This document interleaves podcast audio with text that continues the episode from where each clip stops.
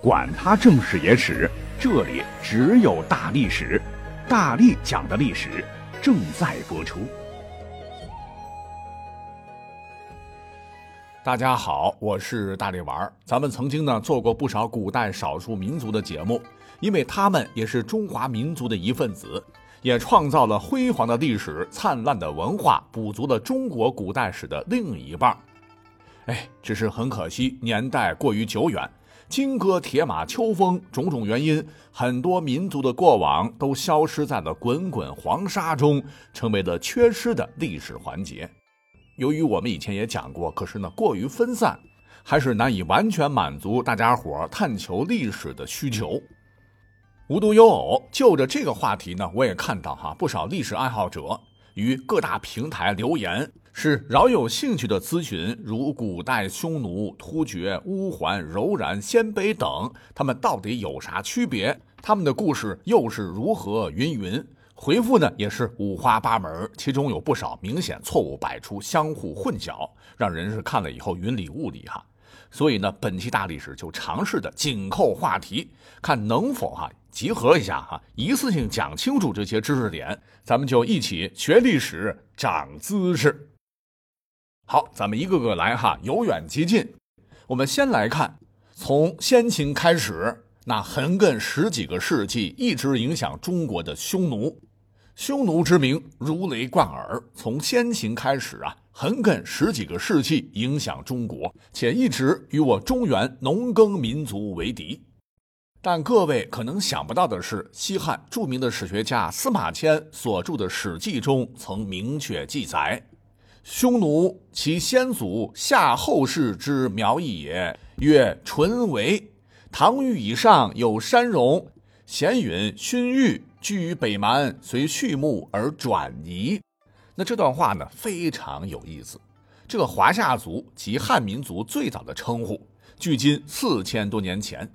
而这个匈奴呢？先祖夏后氏之苗裔也，很清楚地表明，匈奴原本和华夏民族就是一个祖宗，白白的话是跟我们纯正的血脉相连的亲戚。那么远古时期呢，匈奴人又被称之为勋域，因为抢劫、杀人越货的事儿干得太多，被怒了的中原部落首领皇帝直接从中原赶到了内蒙古大青山河套一带。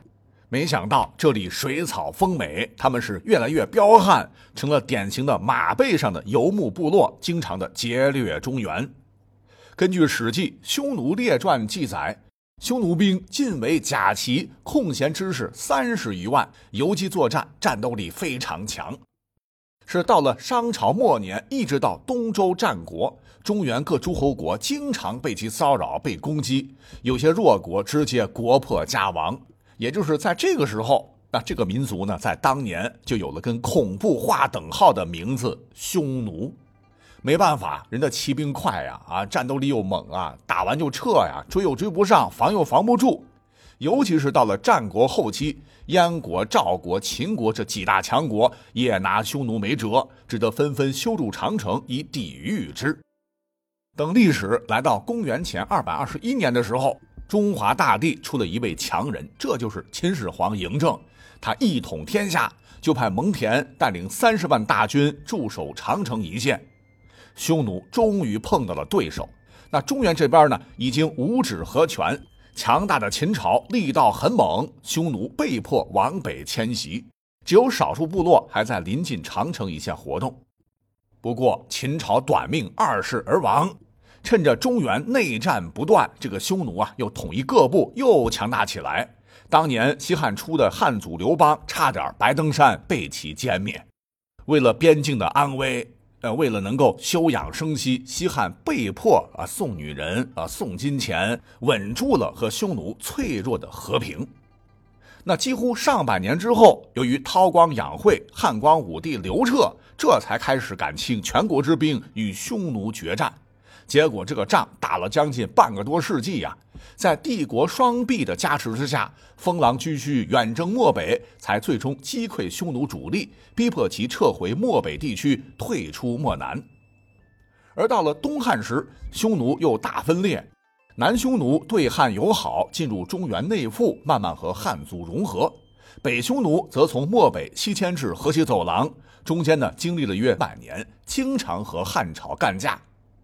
至汉和帝时，外戚窦宪带领汉军在金微山（今阿尔泰山）不仅击败了北匈奴，还一鼓作气啊啃下了硬茬北匈奴的王庭，还迫使匈奴单于带领残部逃离漠北，被迫向西远走中亚。那蝴蝶效应还引发了世界历史走向的改变，一直向西边迁徙的北匈奴，最后把强盛的罗马帝国都给干掉了。当然，这不是重点哈。重点是北匈奴大部分离开故地跑了，腾出来的地儿呢，哎，就被中国北方的另一支少数民族强大起来的鲜卑族逐渐占据。随着历史的向前演化，那再后来东汉不是灭了吗？三国并起啊，西晋又统一了天下。但好景不长，八王之乱，那西晋灭亡，哈，中国大地进入了最黑暗的五胡十六国时期，又称五胡乱华。内迁中原的南匈奴建立了前赵、北凉和夏等国家，那这也是匈奴在中国历史舞台上的最后一场演出。那刚才也讲了哈，大部分北匈奴是迁走了，而留在蒙古高原的还有北匈奴的残余，大概几十万人，也是渐渐分出了不少的支线，像建立大辽的契丹族等等，都是其后裔。这也是岳飞的诗词中“胡虏匈奴”的所指。总之吧，目前看，匈奴作为一个民族，在中国北方已经消失了，但不是说是个零啊，而是继续以别的方式存在，如建立大夏国的赫连勃勃子孙后来改姓刘，我国陕北姓刘的就很多了，其中或许就有匈奴的后裔等等。好，匈奴这块大家伙都清楚了吧？那如果说匈奴啊和华夏族乃是同源同种，都是三皇五帝的后裔。外貌肯定是跟我们现在人差不多的，那又有专家对南匈奴发掘的遗骨啊提取了 DNA 的染色体，也证实了这一点，竟然和汉族主要染色体 O 三一致，所以呢，他们黄种人的可能性非常大，而非一些影视作品里边呃所想象的他们是呃深目鹰鼻的白种人。而史上跟这个匈奴齐名的。另外一支彪悍的、曾搅动中国历史翻天覆地的大名鼎鼎的突厥，从长相上跟老前辈匈奴比，倒是跟当年中原汉族是有很大区别的。很多研究古代少数民族的专家去细扒史籍啊，发现这个突厥的起源到底来自何处，不像匈奴清晰直接，史书上众说纷纭，到目前还无法定论。那我们呢，就以目前呼声最高的说法来做探究。说这个突厥之名啊，大概出现在南北朝到隋朝建立的公元六世纪左右，其起源很可能最早就是塞种人。塞就是边塞的塞哈。根据《汉书·西域传》曾说，西域乌孙国的东边与匈奴相连，西北面是康居，西邻希腊化的大渊。南面是居住在城国内的国家，原本为塞种人居住，又因被大肉之击败，部分塞种人就迁徙到传说中位于匈奴的北部。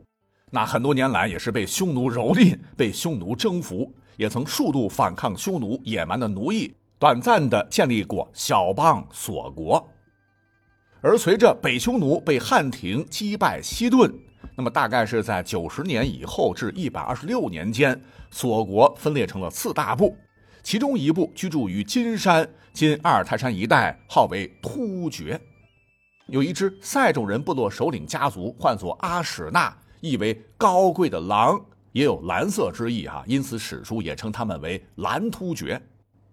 可能跟他们长期生活在海拔较高的草原有关。温度较低，野狼经常出没，被封为图腾。他们信奉狼之凶猛嗜血，是一支更为彪悍的，饮马奶、住毡房、啃羊腿，在与残酷的大自然搏斗中耐饥耐寒，剑术更为高超，挥刀突齿，劫掠边境，手段更为残忍的一个部族，并且呢，不断与周边杂胡融合，最终形成了突厥族。那么，根据阿史那氏这个长相，据记载。多是深目、高鼻、多须，跟匈奴乃至内地的汉人是不一样的。当他们强大起来以后呢，是在公元五百五十二年消灭了柔然汗国，建立起了突厥汗国。在这里，我们稍微拐个弯哈，说起刚才提到的柔然，那史书一定会提及到拓跋鲜卑以及乌桓族。其实呢，柔然和他们都是东胡族群，大概可以追溯到秦汉之际，东胡呢被匈奴打败就分裂了，一部分退保大兴安岭山脉南端的乌桓山，以及内蒙古自治区根河市阿龙山镇东北三十千米处的鲜卑山。这就是游牧民族乌桓和鲜卑的由来，他们在几百年间也改变了中国的历史走向啊。而这个乌桓历史上也称作乌丸。那么东汉时期，由于乌桓人屡屡轻装快马突袭东汉与匈奴，竟将匈奴人杀得北迁千里，乌桓铁骑的威名渐渐传播开来。到了公元四十九年的时候，此时的汉光武帝刘秀。见乌桓铁骑如此勇猛，就以金银丝绸等巨额财富，诱使乌桓彻底为己所用。那么，作为交换条件，八十一位的乌桓部落领袖被东汉分封王侯爵位，允许居住在东汉延边诸郡。自此以后，与东汉一起反对匈奴与鲜卑，保卫边境长达半个多世纪之久。因为乌桓为东汉战事立下不少汗马功劳，乌桓突骑也因此博得“天下名骑”之美誉。可是诸行无常，胜者必衰，东汉国祚即将终结，天下大乱。那么到了公元两百年的时候，乌桓支持官渡之战后惨败的袁绍诸子与曹操为敌，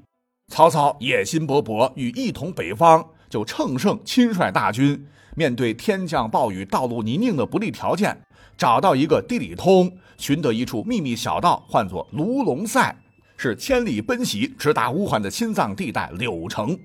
乌桓措手不及，一番血战，曹操虎豹骑精锐尽出，以少胜多，十万乌桓军队被全歼。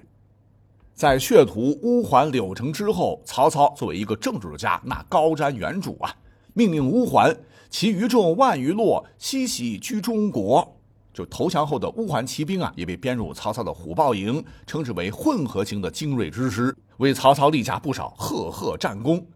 也正是因为曹操的迁徙政策，迁入内地的乌桓人渐渐融入了中原，随同汉人编入户籍，学习汉人从事农业耕种，逐渐被同化。那纵横草原的乌桓族就淹没于滚滚的历史长河之中了。再说，跟他们亲兄弟的民族柔然，其主要的游牧核心区啊，在今天的蒙古国。曾经利用南北对峙的三百五十年间，称雄长城之外，大漠南北。谁曾想到，由于内部矛盾重重，哈，也就经历了百年的辉煌鼎盛时期吧，最终被统一中国北方大部的鲜卑人所建立的拓跋北魏击败。被杀被俘者百万，韩国从此一蹶不振，直到最终为突厥所灭。哎，就跟前头的这个突厥接上了啊。好，再回头重点说这个突厥，有一个重要的时间点，就是在公元五百八十三年，也就是隋文帝杨坚开皇三年。除了偏安江南的陈国，基本他统一天下时，强盛的突厥汗国以阿尔泰山为界。分为了东西两大势力，两方发展的并不平衡。最强大的就是东突厥，可是到了将近半个世纪的六百三十年，他们惹着了一位大人物，他就是李世民。一直被东突厥讹诈钱帛、人口粮草，差点攻进长安，被迫服软的李世民，经过养精蓄锐几年。就趁着东突厥当年盘踞的广袤草原，忽降罕见暴雪，不少牲畜被冻死，百姓嗷嗷待哺。突发精锐骑兵十万，驰绰弯弓，学当年冠军侯千里奔袭，进攻东突厥。对大唐吆五喝六的竭力可汗身首异处，强大一时的东突厥是突然性死亡，领地被划入大唐版图。那么又到了公元六百五十七年的时候。李世民的儿子唐高宗啊，又派出大将苏定方，灭掉了占据山西到西海诸国的西突厥汗国，广袤西域从此被大唐统一纳入中央系统。但这并不是一劳永逸的事儿哈。随后那五十年间，突厥时叛时复。前头提到的这个突厥阿史那氏族，还在蒙古高原重建了东突厥汗国，史称后突厥汗国。在公元744年，玄宗朝时，西域的回鹘联军配合唐军推翻了后突厥汗国的统治，建立起了回鹘汗国，取而代之。一大部分的突厥呢，也就慢慢的融入了华夏民族，消失在了历史的长河。哎，讲到这里呢，我们再多说一嘴啊，这个回纥原为突厥北邻铁勒诸部，因使用一种车轮高大、伏数之多的大车，史书又称之为高车，后改为回鹘，是今天维吾尔族的祖先。请注意，刚才我这个措辞哈，我说是绝大部分的突厥人。呃，融入了我们的华夏族啊，因为突厥当时还有一小部分学当年匈奴西迁，几百年后到公元一零五四年，原居住在中亚北部大草原地区的突厥人靠武力征服了阿塞拜疆，一零五五年攻入巴格达，也就是《一千零一夜》的发生地哈，消灭了由波斯人建立的布维希王朝，突厥当时领头的被称作东方与西方之王。势力呢一下子扩张至了耶路撒冷和大马士革。那这个时候呢，他们的疆域还没有达到历史的鼎盛。在一零七一年，于凡湖以北的曼奇卡特又击败了拜占庭军队，至此形成了一个强大的军事封建帝国，国名被称作塞尔柱突厥帝国，就以其酋长塞尔柱克的名字来命名的。而这个塞尔柱帝国，哎，真应了咱们那句老话，叫“星也呼烟，王也呼烟”。一百多年后，一二四三年，其末日到了。由于成吉思汗的子孙们啊，率领蒙古军入侵，几十万的塞尔柱军被当时世界上强大的蒙古骑兵几万人击溃，塞尔柱帝国灭亡。一时间，一小部分的突厥人又逃到了今天的小亚细亚半岛。